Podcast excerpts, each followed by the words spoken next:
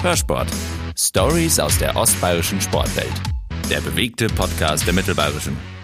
Sie ist den härtesten Marathon der Welt gelaufen. Sie ist den höchsten Marathon der Welt gelaufen und sie ist den kältesten Marathon der Welt gelaufen. Je extremer, desto besser. Gleichzeitig ist die Alt-Eglofsheimerin Mutter von vier Kindern, nebenbei Buchautorin und sie lebt vegan. Ein Tag hat auch bei ihr nur 24 Stunden. Wie bekommt Holly Zimmermann das alles unter einen Hut? Die Extremsportlerin kriegt nie genug und steht jetzt vor einer neuen, sportlich großen Herausforderung. Wir starten rein in eine neue Folge Hörsport. Herzlich willkommen, mein Name ist Evi Reiter. Holly Zimmermann ist heute mein Gast. Schön, dass du da bist, Holly. Hi Evi, schön, dass ich da bin, freue mich. Du strahlst über beide Ohren, wie immer eigentlich. Will ich wissen, wie lange du heute schon unterwegs warst?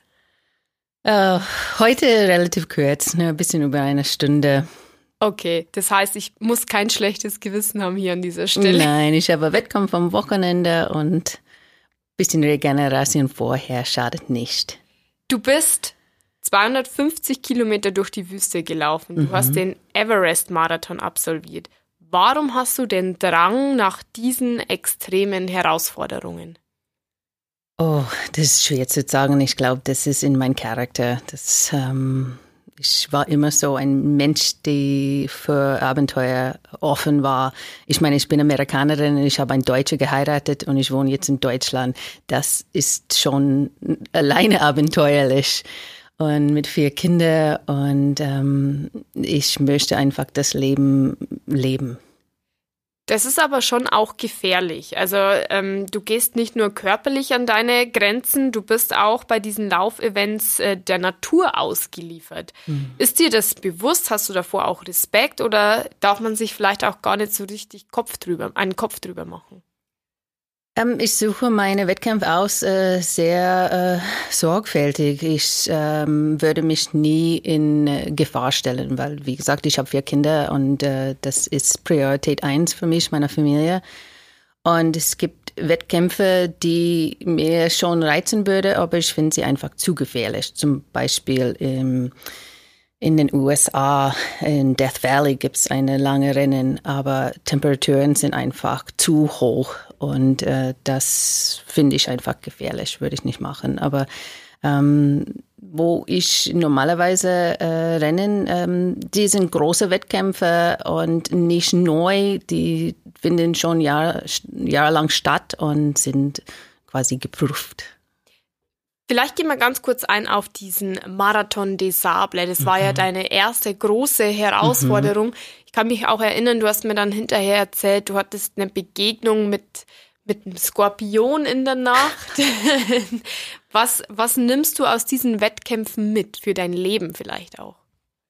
Oh, man schätzt die Kleinigkeiten natürlich. Ähm, ich bin auf alle Fälle, äh, habe meine Grenzen dort getroffen und übergetroffen. Ähm, das war 257 äh, Kilometer in einer Woche. Das ist quasi äh, sechs Marathons in einer Woche und eine ist ein doppelter Marathon. Und 84 Kilometer in die Sahara-Wüste zu laufen, braucht man schon eine lange Zeit und wir müssen durch die Nacht laufen. Ja, du musst mit die unerwartete ähm, einfach erwarten und, ähm, und immer bereit sein, eine Lösung zu finden. Ähm, wenn du in der Nacht plötzlich dein Kopflampe rausgeht und du kannst die Batterie nicht wechseln, weil wenn du die Batterie rausnimmst, dann hast du kein Licht zu sehen, wie die neue Batterie reingehen. Oder wenn du ein Geräusch hörst, äh, das fremd ist und du weißt nicht, ob es eine Schlange, ein Skorpion, ein Mensch oder irgendwas ist, ähm, musst du trotzdem weitermachen und, und durchkämpfen. Und äh, das, äh, das hat mich schon ein stärkerer Mensch gemacht. Und ähm, wenn ich jetzt sowas begegne, dann weiß ich, dass ich schaffe und bis zu diesen Wettkämpfen ist es ja auch immer ein weiter Weg. Du musst viel dafür trainieren. Wir hatten hier in der vergangenen Woche Miriam Datke zu Gast, die mir erzählt hat, sie läuft 110 Kilometer in der Woche. Kannst du das toppen? Ähm, Im Moment laufe ich nicht so viel, aber vor Marathon des Sables bin ich bis zu 125 Kilometer pro Woche gelaufen. Ähm, das war echt der Höhepunkt von meinem Training. Was ja dann auch noch dazu kommt, ich habe es in der Einleitung schon erwähnt, äh, du lebst vegan. Mhm. Wie holst du dir die Energie? Wo holst du dir die Power her? ähm, ja, man braucht schon Eiweiß und Kohlenhydrat und das kann man von Pflanzen auch äh, ausreichend nehmen. Also viel äh, Hülsenfrüchte, Bohnen und hochwertige Getreide. Und äh, ich bin jetzt sieben Jahre Veganerin und es ist mir gewohnt und ich liebe es. Ich habe keine Lust nach Fleisch, aber ich koche auch Fleisch für meine Kinder, wenn sie das wollen. Und das wäre meine nächste Frage ja. gewesen. Ist deine Familie, lebt die auch vegan? Also so mit Hast du ja die Frage schon beantwortet? Ähm, ich habe drei Teenage-Mädels und einen Sohn und der ist elf. Und der Sohn will natürlich sein Bratwürstchen und äh, Schnitzel und ähm, aber die Mädels weniger und weniger. Und mein Mann auch, er isst fast kein Fleisch mehr. Der ist, hat sich lang, lang äh, weggekommen und ähm, das war seine eigene Entscheidung und es hat immer gesehen, was auf mein Teller war im Vergleich zu sein. Und er sagt, ich will das, was du hast. Und so ist es. Äh, du machst ja das auch nur an, ähm, aus Spaß an der Freude, könnte man sagen. Ähm, woher mhm. nimmst du diesen Ehrgeiz, diese Trainingseinheiten zu absolvieren? Du hast jetzt auch mehrfach angesprochen, du hast ja vier Kinder. Mhm es macht mir riesig Spaß. Also das, der Körper auf die Grenze zu drücken, es tut gut. Und dann, du kennst dich selber besser. Und wenn du dich selber gut kennst, äh, du weißt, ähm, was dich glücklich macht und was dich nicht glücklich macht. Und ähm, das gibt mir Halt. Wie zieht da deine Familie mit? Mit diesen Trainingseinheiten? Wie kann man sich das vorstellen im Hause Zimmermann? Ähm, begleiten dich deine Kinder bei Läufen oder sagen die vielleicht jetzt, Mensch, Mama, musst du jetzt schon wieder drei Stunden laufen? Können mhm. wir nicht irgendwo was anderes machen? Wie ist es bei euch? Normalerweise nicht, weil sie sind alle in der Schule und ich trainiere dann vormittags, wenn sie nicht da sind. Am Wochenende äh, natürlich muss ich was äh, auch einkriegen und äh, mache es in der Früh und ich wenn die Kinder noch schlafen. Und manchmal begleiten sie mich mit dem Fahrrad oder wir gehen zusammen radeln. Und ähm, wenn wir in Urlaub sind, muss ich oft dann früh aufstehen, um meine Laufeinheiten einzukriegen, dass wir dann die gemeinsame Zeit mitbringen. Aber das ist mir wert, weil dann bin ich ausgeglichen, wenn ich weiß, ich habe es geschafft und jetzt kann ich entspannen. Ist eigentlich Aufgeben für dich eine Option? Hattest du diesen Gedanken schon mal in einem Rennen, dass du sagst, nee, bis hierhin und nicht weiter? Kennst du diesen Gedanken aufgeben oder bist du tatsächlich so straight nach vorne gerichtet, dass du sagst, für mich gibt es immer nur einen Weg und der ist nach vorne? Es ist schwierig mit Ultramarathons und das ist der Trick eigentlich, weil ähm, über einen bestimmten Punkt der Körper schreit Stopp.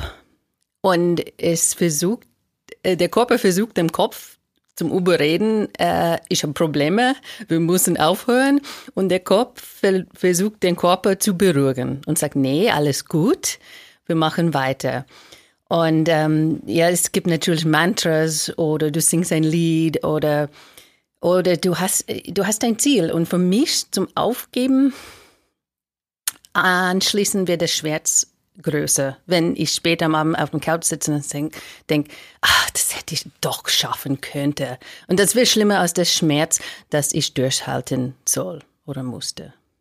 Nimmst du dir eigentlich bestimmte Zeiten vor oder nimmt sich das ein Ultramarathonläufer überhaupt vor oder geht es da nur ums Schaffen? Ähm, jetzt bin ich nicht so ambitioniert wie früher und beim Ultramarathon ist es schon schwierig, äh, Zeit zu schätzen, weil die Distanz ist sehr groß, besonders wenn du es noch nicht gelaufen bist. Du kennst nicht die ähm, Gelände und Höhenmeter sind nicht gleich Höhenmeter, es hängt davon ähm, der Untergrund und Wetter spielt äh, sehr oft eine große Rolle. So, ähm, ich gebe immer mein Bestes und das ist alles, was ich kann. Und das ist am Ende auch das, was zählt. Ähm, auf deiner Homepage steht, deine innere Uhr sagt dir, du bist erst 26 Jahre jung. Fühlst du dich nach wie vor jung und dynamisch oder haben diese extremen Läufe auch Spuren hinterlassen? Ja, leider muss ich schon zugeben. Also obwohl ich bin äh, fast ein halb Jahrhundert alt. Ich meine, der Körper wird eh älter und ich habe schon bisschen Schmerz hin und her, aber ich kann nicht sagen, die werden nicht dort sein, wenn ich nicht gelaufen bin. Ich meine, äh, von ähm, Kreislauf und Herz äh, bin ich weit und breit besser als jemand, der nicht Sport macht. Ähm, aber ich bin bewusst, dass äh, es gibt so eine Gefahr und ich mag es trotzdem gerne. Wie lange nimmst du dir das vor, noch zu ja, so Läufe zu absolvieren, diese Ultraläufe, gibt es da ein Limit für dich oder sagst du, das kann man eigentlich auch machen, bis man 80 ist? Kann man. Also solange ich die Lust habe dazu, dann mache ich es. Wird dann mir egal die Zeit.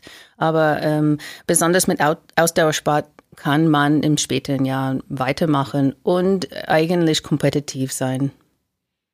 In der Läuferszene in Regensburg bist du ja die Ausdauer-Queen, würde ich mal behaupten. Ähm, und in diesem Jahr willst du auch wieder ein neues Projekt angreifen. Wie soll es auch anders sein? Und das ist natürlich auch wieder super extrem. Mhm. Erzähl, mhm. was greifst du in diesem Jahr an? Ja, es ist schon interessant, weil am Anfang des Jahres war, war ich nicht sicher, was ich machen soll. Und jeder fragt mich, ja, was kommt zunächst, was kommt zunächst? Und ähm, ich habe am Internet gesucht und ich habe nicht der richtige gefunden, was mich reizt. Und ich habe versucht, in ein paar äh, Bergläufe im Chamonix reinzukommen, aber habe keinen Lotterieplatz äh, bekommen.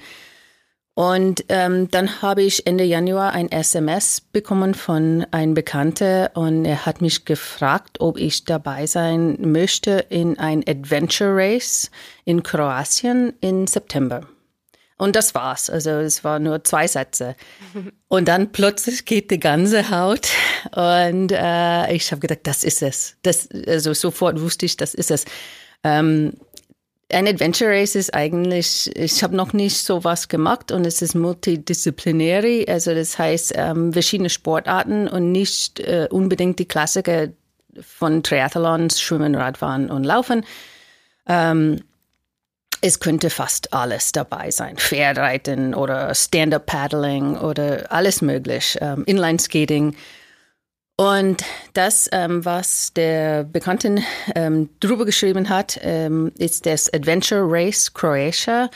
Und es findet im September statt. Und ähm, Adventure Race äh, könnte verschiedene Länge sein, von ein paar Kilometer bis mehrere hunderte Kilometer. Und natürlich, worüber er gesprochen hat, war diese Langdistanz. Und es wird ungefähr 500 Kilometer lang. Und die Disziplin wäre, ähm, wird Laufen, Mountainbiking, Kayaking, Klettern und Abseilen. Und Navigation natürlich, weil es gibt keine äh, Strecke. Du musst eigentlich zu verschiedenen Kontrollpunkten kommen ähm, durch deine eigene Navigation. Mhm. Und es ist auch nonstop. Ähm, wir müssen, wir sind ein Team, so vier Leute und eine davon muss eine Frau sein. Und das bist du. Wer sind deine anderen Teammitglieder? Ja, die haben alle so ähm, stammen aus Regensburg. Der eine heißt Christoph Linder, der ist Rechtsanwalt und Dozent an der Universität Regensburg. Der andere ist Markus Bramer, der kommt äh, aus Roding. Und der dritte ist Jürgen Jakob und der ist Münchner, äh, ist oft geschäftliche hier unterwegs. Und sie haben alle Erfahrung mit Adventure Races.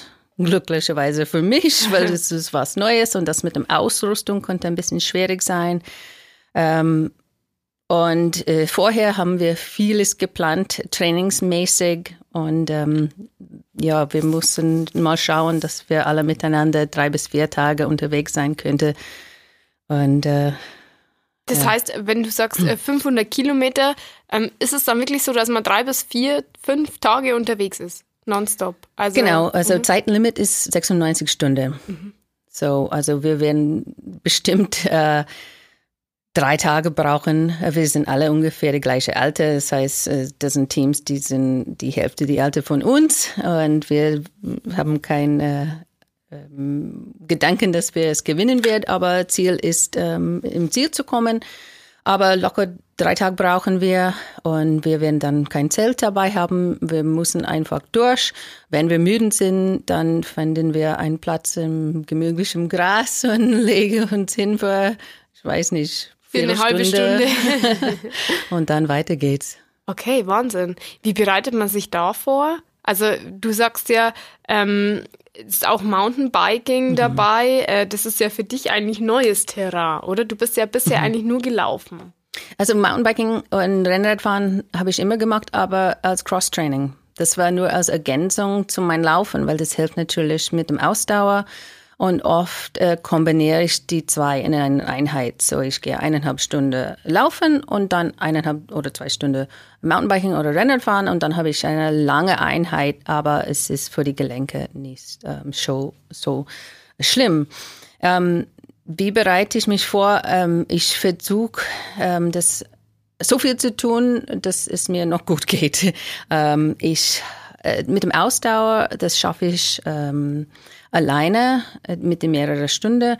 Mit ähm, Geschwindigkeitstraining versuche ich das jetzt äh, im Wettkampf ähm, aufzubauen. Und im Mai habe ich alleine sieben Wettkämpfe und ähm, 1. Juni mache ich auch Marathon, also Halbmarathon in Regensburg und ich hoffe, dass das baut dann die Geschwindigkeit ein und Ausdauer trainiere ich zu Hause. Ich war gestern Abend bei meiner ersten Kletterstunde in äh, der Kletterzentrum in Lappersdorf muss das ganze Sicherheit und äh, Knoten und Abseilen und Klettern und das lernen und, und Kajaken werde ich auch bald starten. Ein straffer Zeitplan.